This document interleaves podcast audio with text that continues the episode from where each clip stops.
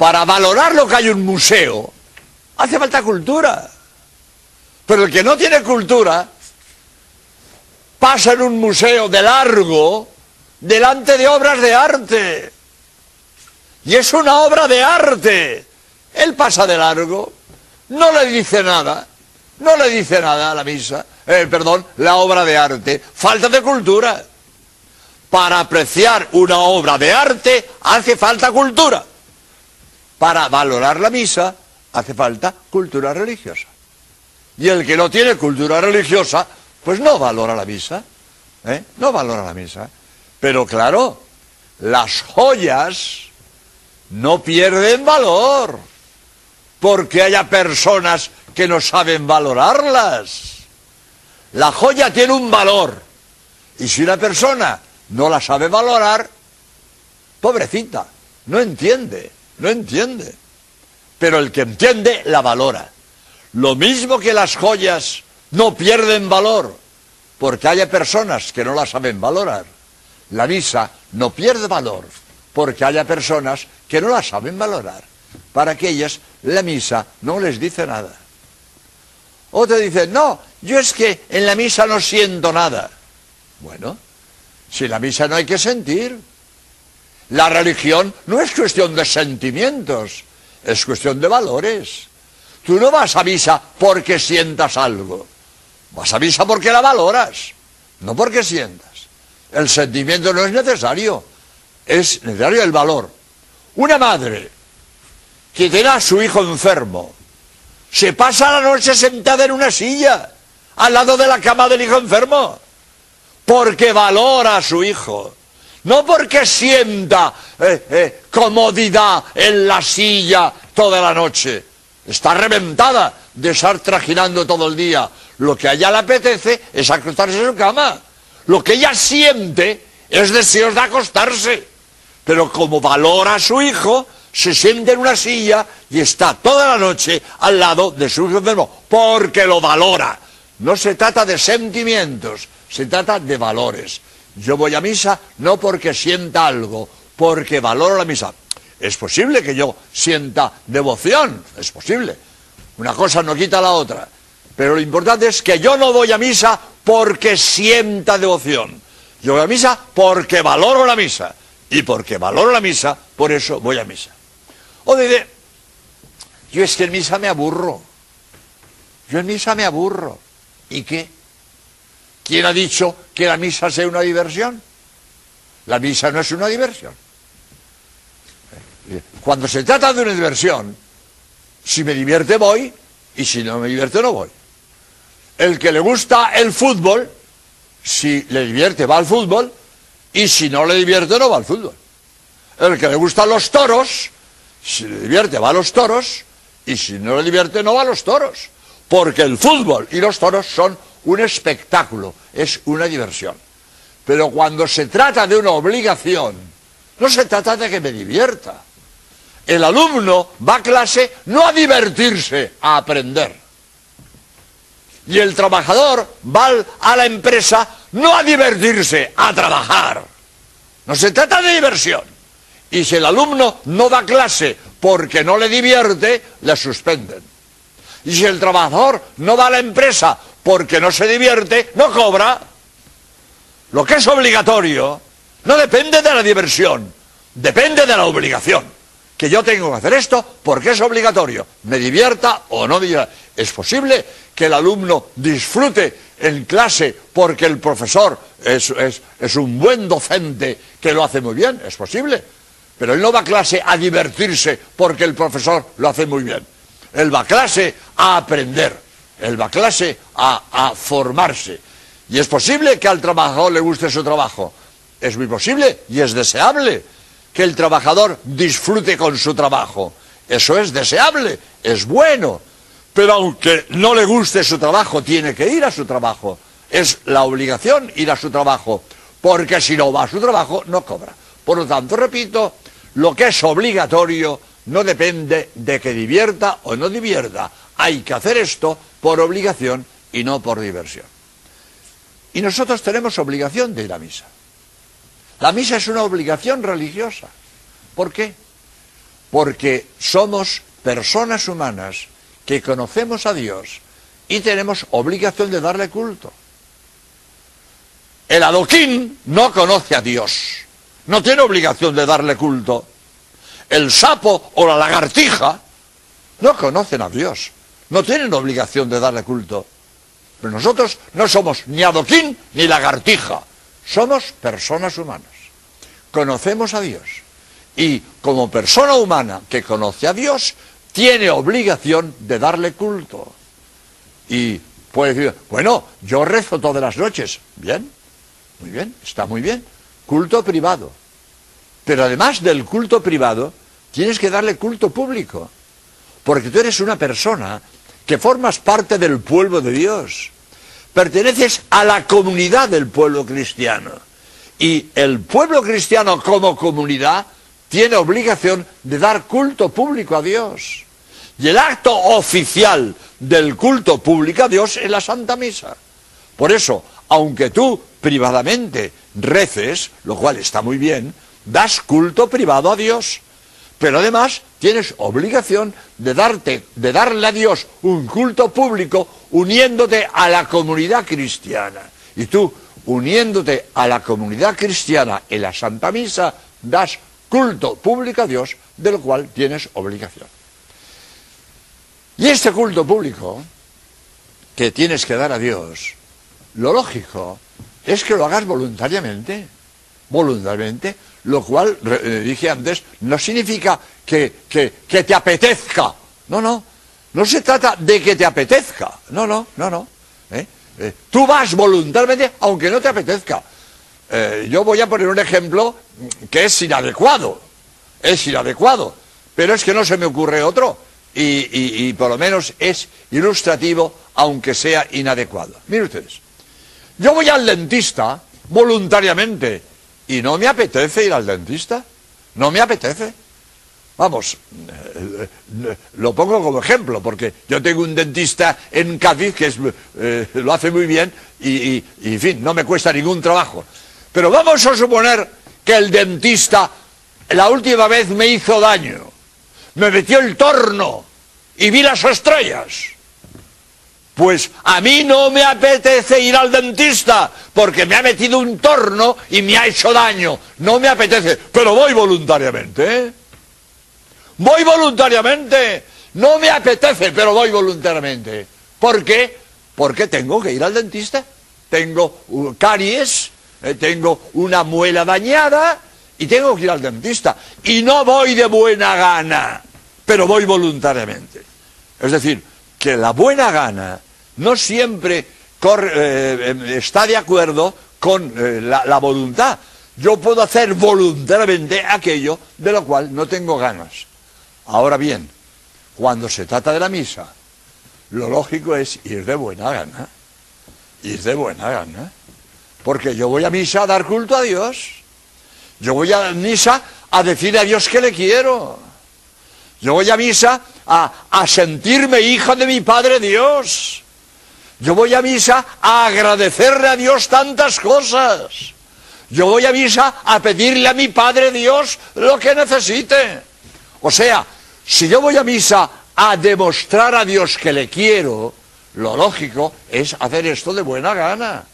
Me acuerdo yo en una ocasión lo que tuve que luchar para que una chica le diera un beso a su madre.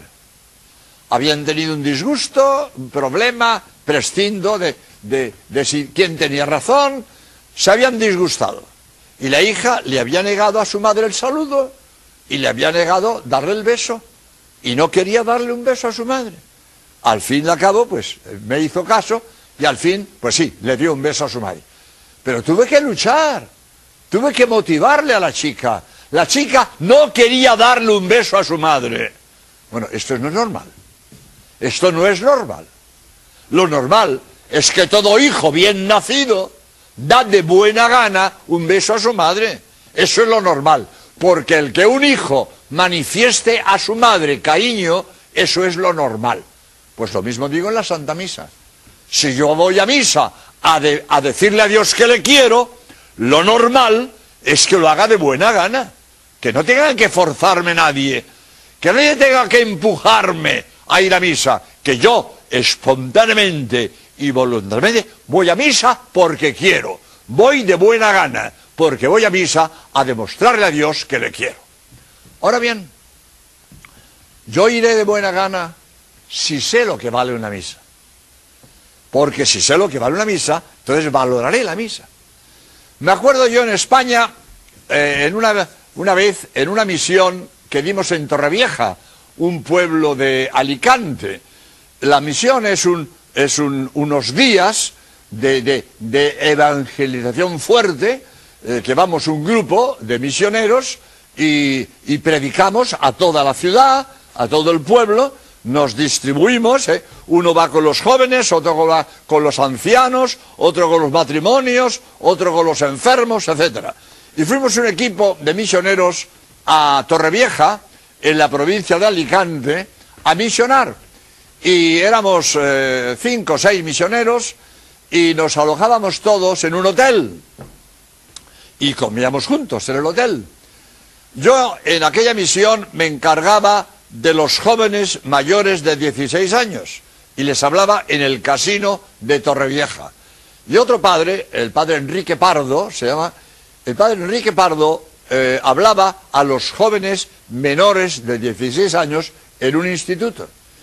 Y en la comida, el padre Enrique Pardo eh, nos dijo a los demás misioneros, hoy he dicho una cosa a, los chicos y les ha, les ha impresionado, les ha hecho impacto. Y yo le digo, ¿y qué, dijiste? A mí me gusta oír lo que dicen otros padres porque si aprendes. Y esto me gustó muchísimo y lo he repetido muchas veces.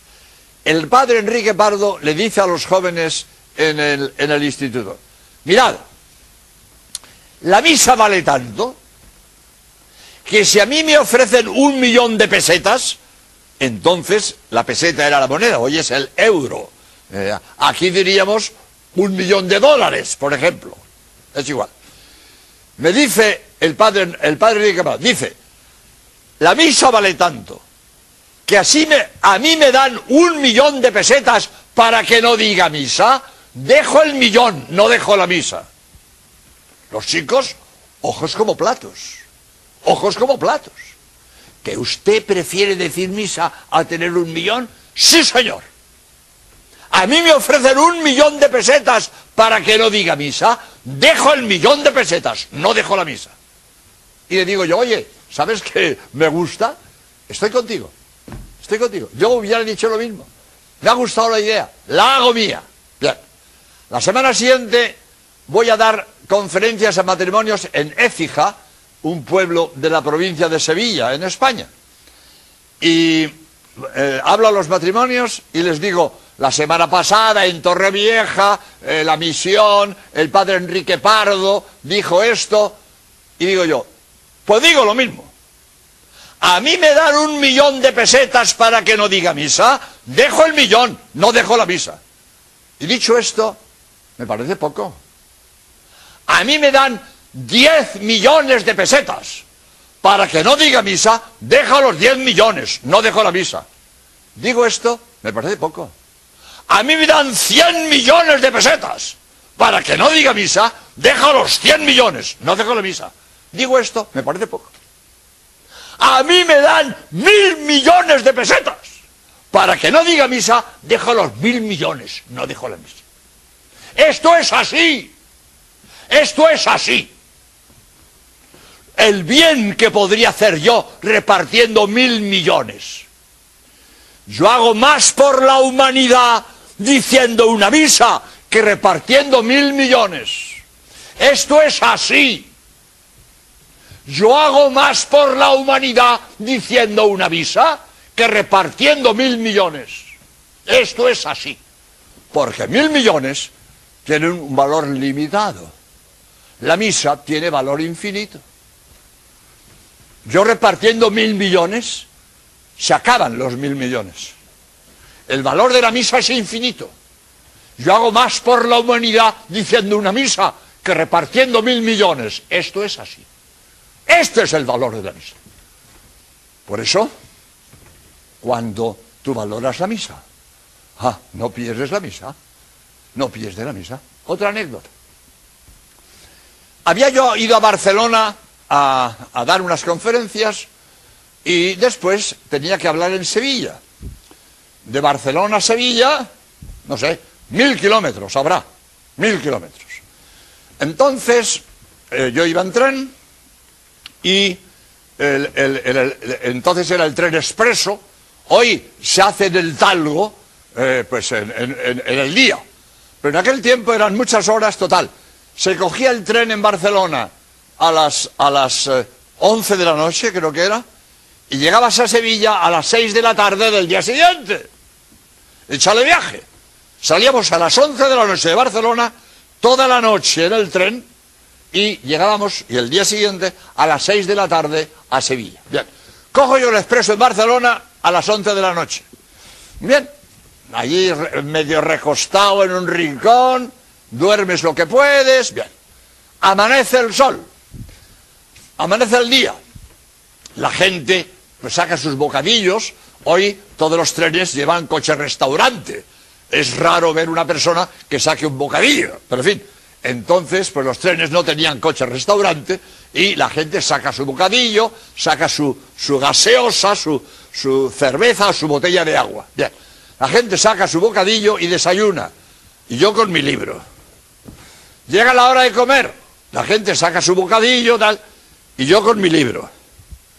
Y me dice en el, en el departamento, padre, ¿quiere usted? No, gracias. Padre, que usted no ha desayunado. Sí, sí, pero no, no, gracias. Pero padre, ¿va usted a quedar sin comer? Que llegamos a las seis de la tarde. Digo yo, es que quiero decir misa al llegar. Hoy el ayuno eucarístico es de una hora. Pero en aquel tiempo, desde las 12 de la noche del día anterior, no podías tomar ni una gota de agua. Como tomabas un vaso de agua, no podías decir misa. Y si yo quiero decir misa al llegar a las 6 de la tarde, desde las 12 de la noche del día anterior, ni un bocadillo, ni una gota de agua. Quería decir misa, ni un bocadillo, ni una gota de agua. No, no, gracias, gracias. Total, que llegue a Sevilla, no a las 6, porque llego con retraso. Mientras llegamos a Sevilla, me fui a casa, me duché y dije misa, a las 9 de la noche desayuné, comí y cené, todo junto. Pero me pasé todo el santo día sin una gota de agua. Y sin un ¿Por qué? Porque no me quedo sin misa. Porque no me quedo sin misa. Me quedaré sin comer. No pasa nada. Me quedaré en ayunas. No pasa nada. Sin misa no me quedo. Porque sé lo que vale una misa.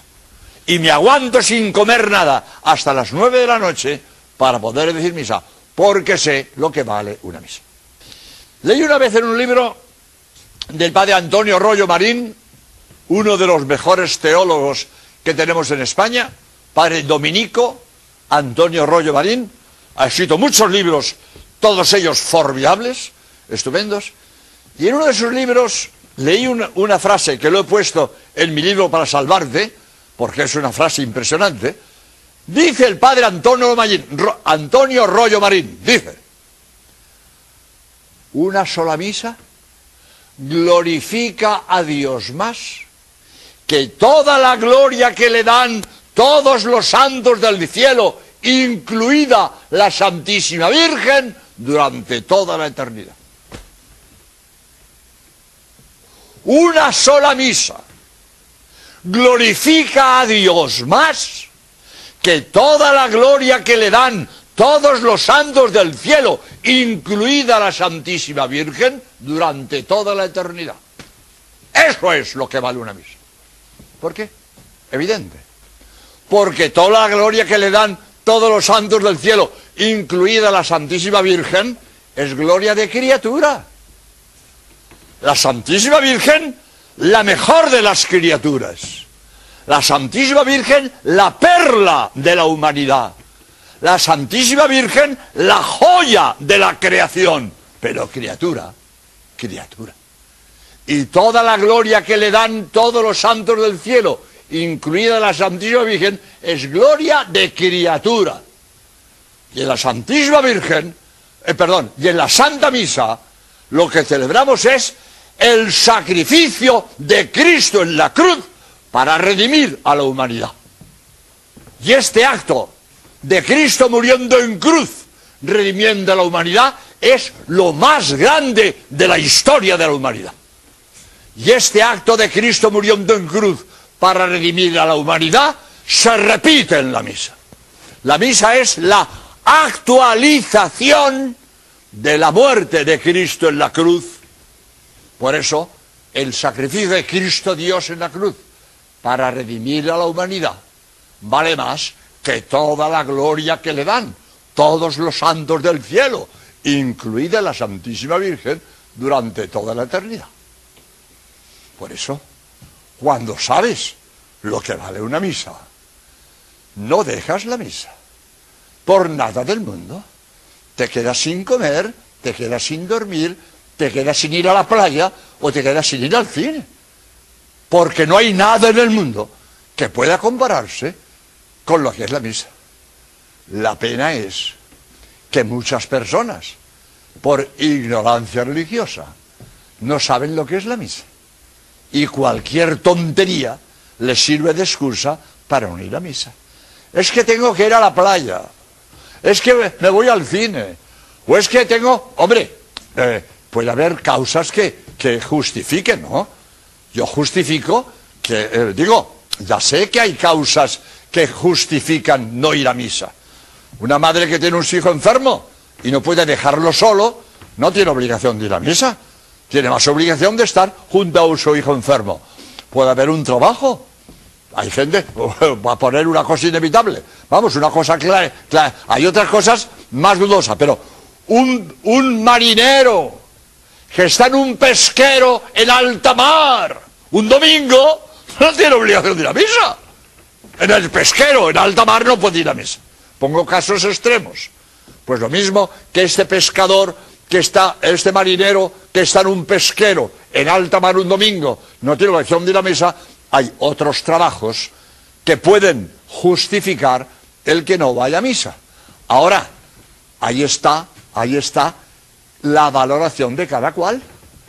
¿Y este, esta ocupación me justifica no ir a misa?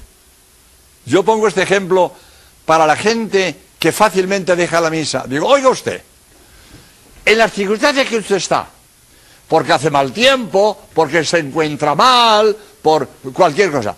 Si a usted le dijera que ahora en tal sitio le dan un millón de pesetas y como no vaya ahora, lo pierde, ¿iría por el millón? ¡Ah! ¡Ah! Seguramente, con el estado que usted se encuentra, si le dan un millón, va por el millón. Y sin embargo, no va a misa. Se excusa de la misa. Es decir, que somos tan, tan, tan, eh, iba decir, tan ignorantes que nos excusamos de misa por cosas triviales. Pero si nos dieran un millón de pesetas, íbamos a buscarlo a pesar de las circunstancias en que estamos. Esto es, esto es la realidad. Por lo tanto, ahí está que sepamos valorar nuestras circunstancias y ver si realmente está justificada el que no vayamos a misa. Porque muchas veces el no ir a misa es falta de organización. Falta de organización. Si yo de antemano, yo planifico el día de fiesta y yo digo a qué hora y dónde voy a ir a misa, me organizo, lo planifico, voy a misa. Pero por falta de organización se me pasa el tiempo, se me pasa la ocasión, se me pasa la fiesta y no voy a misa. Muchas faltas a misa no tienen justificación, porque si yo supiera valorar la misa y me organizara bien, no perdería la misa. Pues quiera Dios que estas palabras que os he dirigido os sirvan para valorar la misa y de esta manera poner todo vuestro empeño en no perder nunca la Santa Misa, porque la Santa Misa es lo más grande que podéis hacer en la tierra. Y nada es más importante que el poder ir a la Santa Misa. Pues muchas gracias por vuestra atención y hasta el próximo día, si Dios quiere.